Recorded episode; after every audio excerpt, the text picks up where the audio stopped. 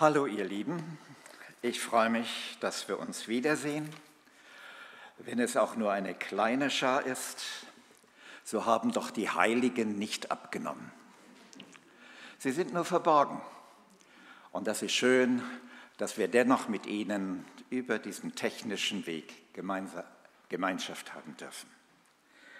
Ich möchte heute uns allen ein Wort aus dem Alten Testament lesen, aus dem Psalter, und zwar den 46. Psalm, die Verse 1 bis 5.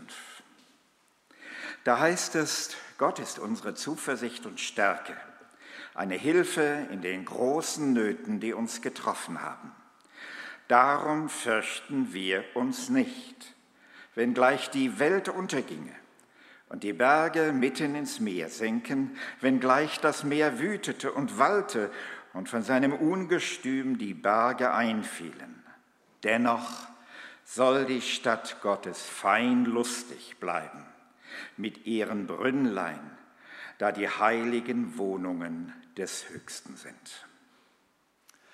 Liebe Geschwister, das ist ein trostvolles, wunderbares Wort. Es zeigt alles auf, wo menschliches Leben sich ereignet und in welche Strudelsituationen auch wir Christen in dieser Welt kommen können.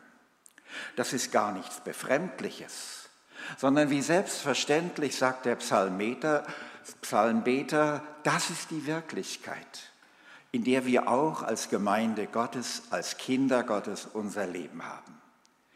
Aber in vielerlei Hinsicht gestaltet sich dieses Leben mit Gott völlig anders als bei den Menschen, die ohne ihn leben.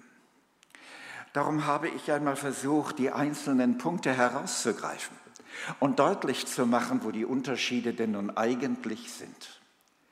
Ich möchte ein Dreifaches sagen, nämlich dem Wüten der Mächte sind auch die Kinder Gottes ausgesetzt. Das ist für manche Christen ganz schwer unter die Füße zu kriegen. Denn sie sind grundsätzlich der Überzeugung, wenn Gott bei mir ist, inmitten dieser Welt und ich zweifle nicht daran, dann muss doch alles gut ausgehen. Dann muss doch alles herrlich werden. Dann werde ich vor allen Schädigungen meines Lebens bewahrt werden. Das ist die stille Überzeugung. Und doch werden ganz andere Erfahrungen gemacht, die manchmal auch ein geistliches Leben zu erschüttern vermögen. Dann kriegt man es nicht unter die Füße. Und nach den kritischen Worten dieser Welt, wo ist denn dein Gott? leiden wir dann auch manchmal selbst persönlich unter dieser Frage, die aus dem Keller der Seele auftaucht. Ja, wo ist er denn? Wie oft habe ich ihn gebeten, dass mein Mann gesund wird? Wie oft habe ich ihn gebeten, dass meine Kinder sich gut entwickeln und einen stabilen Weg ins Leben finden, und zwar mit Gott? Wie oft habe ich darum gebetet, dass das Unheil unseres Lebens aufhört, dass der Arbeitsplatz sicher bleibt und vieles andere mehr. Aber dann vernehme ich in aller Stille und Hingabe an Gott nur ein Schweigen. Liebe Geschwister, ich denke, das ist die größte Anfechtung, durch die wir müssen in diese Welt. Dann hören wir nichts, dann haben wir es mit dem schweigenden Gott zu tun. Das ist sehr, sehr schlimm. Und doch wird das immer und immer wieder erlitten. So wie bei dem Psalmisten.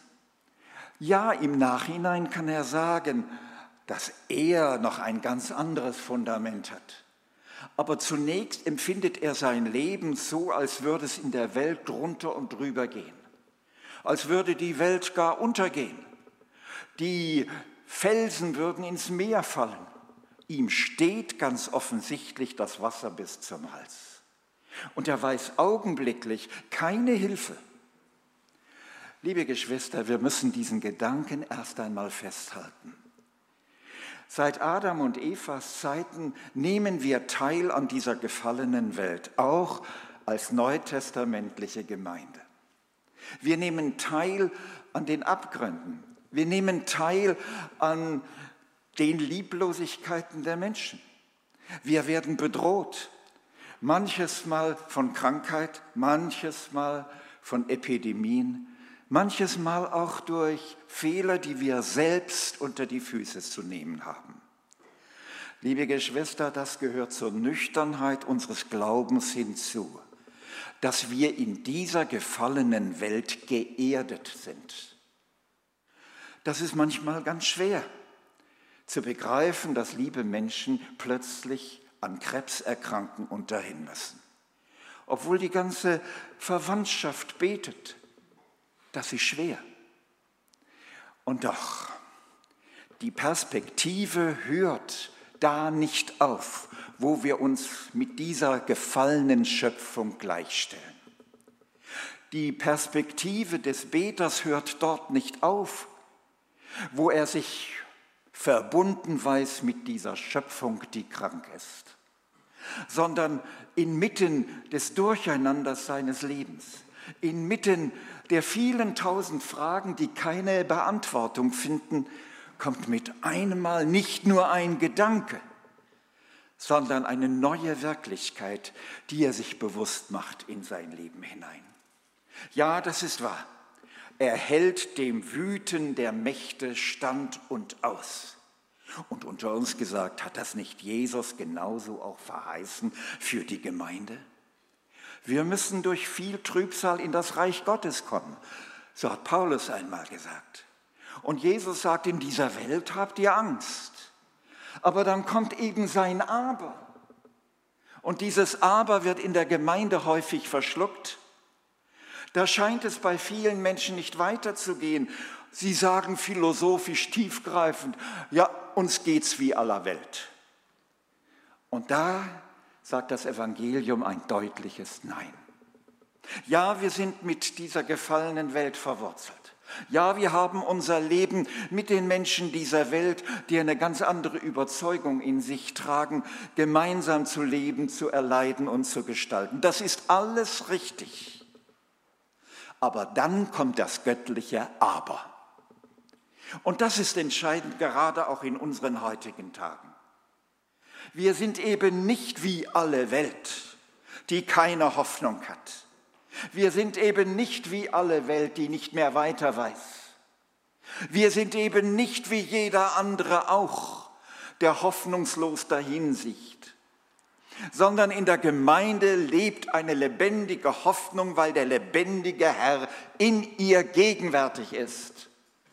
Das ist die Position, in der wir aufleben dürfen, in der Neues gestaltet wird, in der die Hoffnung wieder blüht in der das Alte nicht verdrängt wird, aber wohl besiegt wird.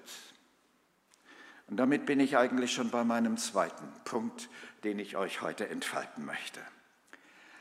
Nämlich durch Gottes Macht freigesetzt. Ich wundere mich immer wieder in meinem persönlichen Leben, wenn ich einmal ganz down bin, wenn ich auch mal so den Gedanken habe, was hilft's eigentlich, all dein Predigten und all dein Raten? Da bin ich tief angefochten. Hätte ich nicht Ingenieur werden können, da sieht man jeden Abend, was man geleistet hat. Wäre doch auch nicht schlecht. Aber in der Verkündigung des Evangeliums sieht man mehr oder minder erst einmal gar nichts und das ist eine Riesenanfechtung. Meine Freunde, und doch ist in den menschlichen Worten der Kern der göttlichen Botschaft etwas Belebendes, was selbst durch den Tod nicht erschlagen werden kann, was bis in alle Ewigkeit durchträgt, weil Gottes Geist menschliche Worte, die sich in der Bibel verhaftet wissen, in die Herzen schiebt und dort neues, hoffnungsvolles, zuversichtliches Leben schenkt. Mit einem Mal ist es wieder da. Der Blick ist wieder frei. Mitten in den Tosen der gewaltigen Mächte dieser Welt haben wir einen freien Blick zu unserem Herrn und zu unserem Gott. Das ist ein Geschenk in dunkelster Stunde, so wie Michael es erlebte. Michael, der sogenannte kleine Prophet, der kann einmal sagen, wenn ich auch im Finstern sitze, so ist doch der Herr mein Licht. Meine Freunde, das sind die Riesenereignisse inmitten einer gefallenen, dunklen Welt, dass Menschen ein geistliches Aha-Erlebnis haben und sagen, ja, ich erkenne die Realitäten wohl. Wir leben in einer schwierigen Zeit. Wir leben in einer Zeit, in der viele Menschen dahingerafft werden. Unschuldige Menschen, Kinder, alte Menschen, ohne irgendwie Schuld zu haben. Sie sind ausgesetzte Objekte und werden vom Tod kassiert. Doch inmitten dieser dumpfigen, dunklen Situation brennt ein Licht in der Gemeinde. Da ist der Durchblick wieder gegeben. Da schauen sie wieder auf den, der weiter weiß, der im Himmel ist und sagt, ich habe alles in meinen Händen. Atmet still durch. In dieser Welt habt ihr wohl Angst. Das muss so sein. Aber, aber, das Aber Gottes reißt uns heraus, lässt uns nicht nur hoffen, sondern in stiller Gewissheit unsere Füße in die Zukunft stellen. Wie heißt es da noch einmal? Gott ist unsere Zuversicht und Stärke, eine große Hilfe in den Nöten, die uns getroffen haben. Gott ist es. Mit einem Mal spielt da jemand eine Rolle, der unsichtbar, aber doch beständig gegenwärtig ist. Liebe Geschwister, wer dieses Erleben kennt, inmitten der finsteren Hölle mit einem Mal ein Licht zu sehen, der begreift dem Psalmisten, wenn er das so sagt. Ja, das stimmt alles. Große Nöte. Das Wasser steht mir bis am Hals. Ich stehe mit dem Rücken an der Wand. Ich weiß nicht mehr weiter. Aber Gott ist da. Meine Freunde, wir brauchen in dieser Zeit nichts anderes. Aber Gott ist da. Das göttliche Aber reißt uns aus der Lethargie der Hoffnungslosigkeit und stellt uns hinein in seine Stärke, in seine Kraft, in seine Gegenwart. Ach, wir haben das die Beter in der Bibel immer und immer wieder neu erlebt. Nein, Gott wird uns nie davor bewahren, manche kritischen Phasen des Lebens durchleiden zu müssen. Aber inmitten des Leides ist er gegenwärtig und gibt eine neue Perspektive für die Zukunft unseres Lebens. Ich denke zum Beispiel an Daniel in der Löwengrube. Natürlich wäre das für ihn schön gewesen, wenn er diese Wirklichkeit hätte aussparen können. Natürlich wäre das toll gewesen, wenn er durch großartige Reden den König überzeugen könnte, dass es einen anderen Weg für ihn gibt. Aber nein, er muss rein. Und da warten Bestien, die tagelang ausgehungert waren. Und dann wird er hinuntergeschubst in die Grube und der Deckel zugemacht. Es ist Nacht in seinem Leben. Ohne Glaube müsste er ständig erwarten, gleichwertig zerrissen. Und was ist dann? Gleich ist mein Leben ausgehaucht. Und was ist dann? Meine Freunde, wer nur mit der irdischen Selbstverständlichkeit rechnet, der ist weit vom Glauben aus Gott entfernt.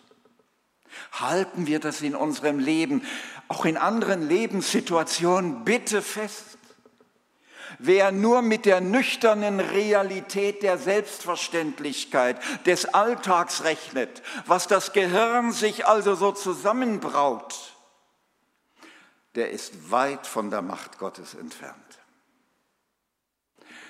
Was erlebt er, Daniel? Am nächsten Morgen kommt der König und lässt die Grube öffnen und Daniel lebt fröhlich. Wer hat denn die Löwen gebändigt? Wer hat ihnen das Maul gehalten? Es war Gott selbst in seinen Engeln. Liebe Geschwister, ich sage damit nicht, dass wir alle ungeschoren durch diese schwierige Zeit kommen werden. Aber das eine sage ich, es kann euch nichts passieren als das, was an Gott vorbeigehen muss und was uns zum allerbesten dient. Das kann auch mal der Tod sein, ja? Viele Christen erleben das immer und immer wieder in der Welt im Auftrage ihres Gottes, dass sie an vorderster Front auch den Tod erleiden müssen. Aber ich würde Sie gern heute fragen, ist das schlimm? Wenn Sie in der Herrlichkeit sehen und endlich das wahrnehmen, woran Sie ein Leben lang geglaubt haben? Wenn Sie zur Erfüllung Ihres Glaubens gekommen sind?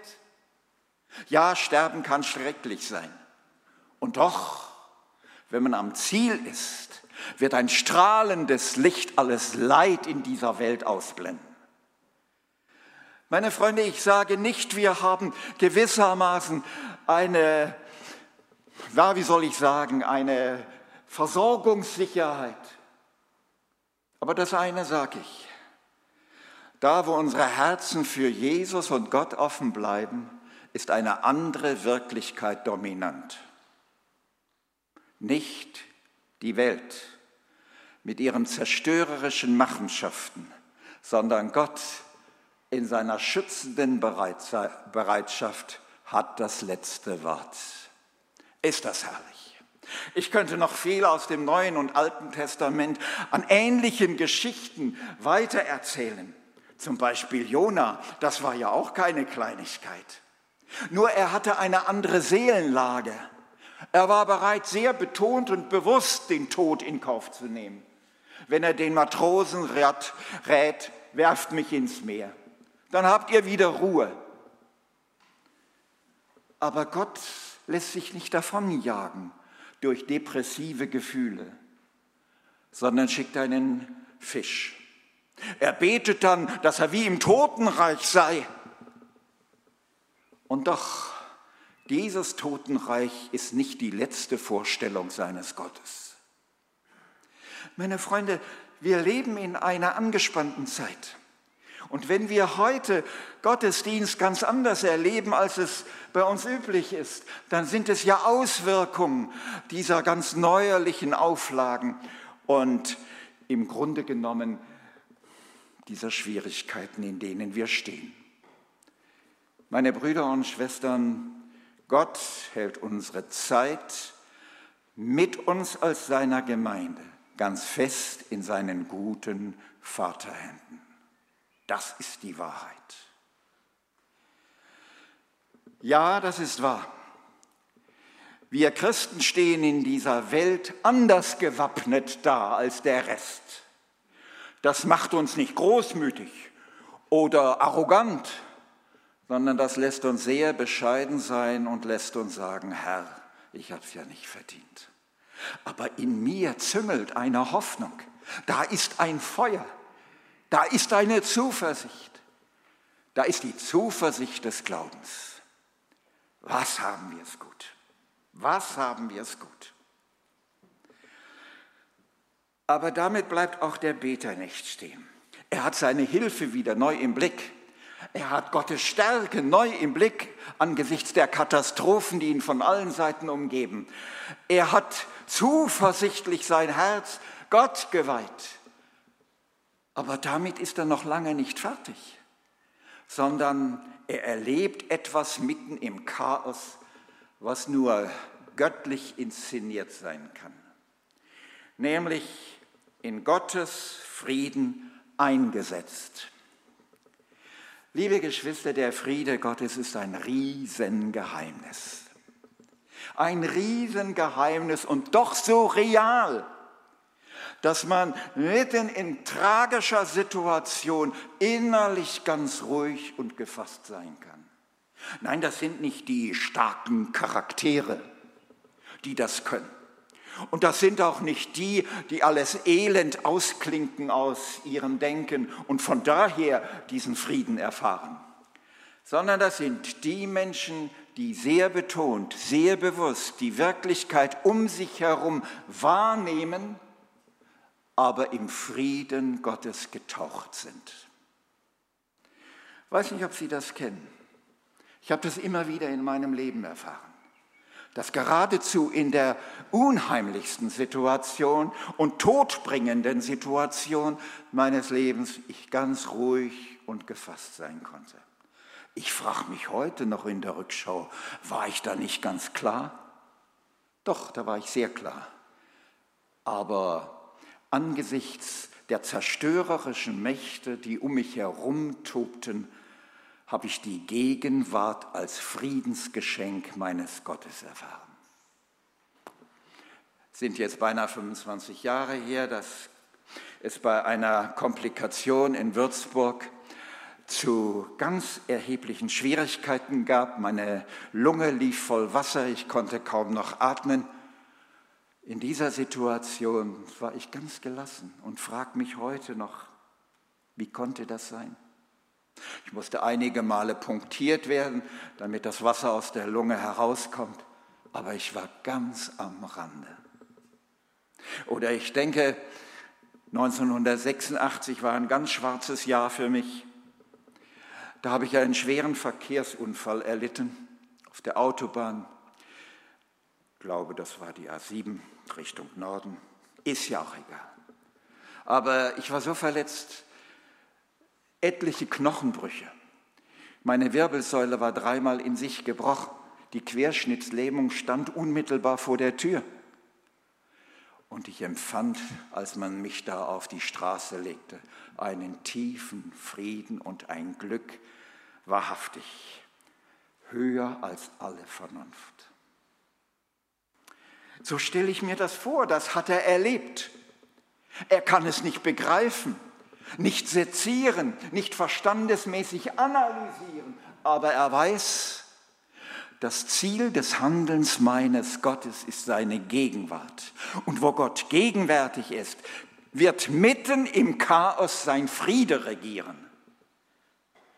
Brüder und Schwestern, ich wünsche euch das, dass ihr nicht wie die aufgescheuchten Hühner jetzt in dieser Zeit herumgackert und Unmut verbreitet, und Angst multipliziert, sondern dass ihr auf Jesus blickt und in diesem Frieden zu Hause seid. Der Psalmist im Übrigen vergleicht diesen Frieden wie die Geborgenheit in einer großen Stadt. Ganz sicher wird er da an Jerusalem gedacht haben. Die hohen Mauern wie ein Bollwerk wenden sie sich an all, gegen alles Bedrohliche. Und dann sagt er, so eine Burg, so eine Geborgenheit in Gott erlebe ich gerade jetzt angesichts der zermürbenden Verhältnisse. Und dann sagt er noch etwas ganz Schönes, was für uns Theologen auch zum Hinhören besonderer Art anreizt. Dann sagt er nämlich, inmitten dieser Stadt ist der Lebensbrunnen Gottes. Und darum können wir fein lustig sein angesichts der Schwierigkeiten unseres Lebens, indem wir in dieser Stadt Gottes durch den Glauben geborgen sind. Liebe Brüder und Schwestern, wir stehen in schwierigen Zeiten. Das leugnet niemand, sollte auch kein Christ leugnen. Aber das Aber Gottes ist mittendrin dabei und sagt, ich überlasse dich nicht den Mächten dieser Welt, bis sie dich kaputt machen, sondern ich führe dich heraus, denn ich bin mittendrin, wo es am finstersten ist, bin ich zu Hause in deinem Herzen, um dir das Licht der Hoffnung neu zu schenken. Nein, Gott bewahrt nicht immer, kann er auch, aber nicht immer vor den Chaosmächten dieser Welt. Aber er ist für dich immer dabei und flieht nicht, wenn es dir miserabel geht. Ich möchte noch zum Schluss einen Gedanken äußern, der mir auch wichtig ist. Als Israel von Babylon die Botschaft bekam, ihr dürft nach Hause, und Gott ihnen das immer und immer wieder unterstrich, ihr habt eine Heimat, vergesst es nicht. Dann sagte er, 1000 Kilometer Luftlinie von Babylon bis Jerusalem sind keine Kleinigkeit. Ihr werdet durchs Feuer gehen, tagtäglich, aber das Feuer wird euch nicht verbrennen. Ihr werdet durch Wildwasser hindurch müssen, Flüsse durchqueren, aber die Fluten werden euch nicht ertränken. Gott hat nicht ein Plateau der Highlights geschenkt, sondern die Wirklichkeit des Alltags. Er weiß genau, wo sie lang müssen und er weiß genau, welche Schwierigkeiten auf sie warten. Da geht es manchmal drunter und drüber. Aber dann kommt sein schützendes Wort. Ich bin jeden Tag bei euch. Und was Größeres gibt es nicht für euch. Und wenn die Bedrohungen des Lebens wirklich sehr real euch fertig machen wollen, in brennender Sonne, im Feuer des Tages will ich euch Schatten spenden. Und wenn ihr mit Mann und Maus durch Flüsse müsst, dann werden die Strudel euch nicht ersäufen. Das ist unser Gott. Total realistisch. Liebe Brüder und Schwestern, dieser Psalm hat mich sehr bewegt weil beides mit erlebt und erlitten wird, nämlich das Elend in dieser Welt, aber auch die Wirklichkeit unseres Gottes mittendrin. Das ist wahr. Wir Christen leben in zwei Welten. Einerseits sind wir mit Leib und Seele in dieser Welt geerdet und müssen darum manches Mal ziemlich mitleiden. Aber andererseits ist der Geist durch den Glauben mit Gott verbunden. Und wir erfahren inmitten aller Menschlichkeit das Wunder seines göttlichen Beschützens und seiner Führung. Wir leben in zwei Welten. Wir haben Bürgerrecht im Himmel, aber wir haben auch unser Bürgerrecht in dieser Welt bis zum Schluss durchzusetzen. Ach, was ist das schön. Und ich denke mit diesem Wort aus Psalm 46, dass vor allen Dingen, das sei auch noch gesagt, für Martin Luther die Inspiration zu dem reformatorischen Lied war, ein feste Burg ist unser Gott, ein gute Wehr und Waffen, möchte ich uns alle in die Zukunft senden und möchte jedem in die Seele, ja ins Herz legen. Es gibt keinen Augenblick, wo wir als seine Kinder, als seine Leute allein den Mächten dieser Welt ausgeliefert sind, sondern jeder Schritt, den wir beherzt in die Zukunft, zuversichtlich auf ihn wagen, ist ein Weg in die absolute Geborgenheit, die Stadt Gottes. Es ist schön, Christ zu sein in dieser Zeit. Warum? weil wir inmitten der Hoffnungslosigkeit die Hoffnung Gottes in uns haben. Neulich habe ich eine Diskussion im Fernsehen gesehen und da hat einer der bedeutendsten Virologen Deutschlands gesagt, keiner weiß, ob wir jemals überhaupt ein Impfmittel gegen dieses Virus finden. Weiß niemand. Und wer das anders sagt, der nimmt den Mund zu voll und macht Hoffnung, wo es keine gibt sondern das, was wir augenblicklich erleben in den Laboren dieser Welt, ist eigentlich sehr frustrierend. Ich hoffe, dass es eine Hilfe rein menschlicher Art geben wird. Aber wenn es ohne geht, geht es auch weiter ohne. Darüber hinaus lasst mich doch noch eines sagen. Wer seine Bibel kennt, der weiß, dass unter Umständen mit diesem Vorzeichen der Erdbeben, der Kriege, der Hungersnöte in dieser Welt und der zunehmenden Seuchen das vierte Siegelgericht in der Offenbarung Vers 6 angesprochen ist. Das heißt mit anderen Worten, nein, es ist noch nicht das Ende. Aber vielleicht gibt Gott damit einen Anstoß zu bedenken, dass wir im Gefälle der absoluten Endzeit leben. Und das heißt, erhebt eure Häupter, weil sich eure Erlösung naht. Gott segne euch. Amen. Lasst uns miteinander beten. Dürft sitzen bleiben. Lieber Herr Jesus Christus, deine Botschaft ist so wunderbar. Sie packt uns, sie lässt uns froh werden und fröhlich in die Zukunft gehen, weil wir voller Hoffnung, voller Zuversicht sind, weil du unsere Stärke geworden bist. Hab herzlichen Dank. Wir leben in einer Welt, die zunehmend verzweifelt und in der es dunkler wird. Aber in deiner Gemeinde darf die Hoffnung blühen. Die Hoffnung als Gewissheit, als Zuversicht der ewigen Geborgenheit. Und darum bitte ich dich für jeden, für jeden unter uns, der da Schwierigkeiten hat, der hin und her geworfen ist, der von Ängsten gequält ist, dass du die Ängste nimmst und dein Licht in seinem Herzen anzündest. In der Welt habt ihr Angst, aber seid getröstet. Ich, der gegenwärtige Herr Jesus, habe die Welt besiegt. Danke, Herr Jesus.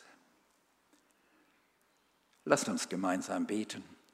Vater unser im Himmel, geheiligt werde dein Name, dein Reich komme, dein Wille geschehe, wie im Himmel so auf Erden. Unser tägliches Brot gib uns heute und vergib uns unsere Schuld wie auch wir vergeben unseren Schuldigern. Und führe uns nicht in Versuchung, sondern erlöse uns von dem Bösen. Denn dein ist das Reich, die Kraft und die Herrlichkeit in Ewigkeit. Amen. Amen. Jetzt verberge ich mich wieder hinter meiner Maske. Und der Tobias hat noch was zu sagen.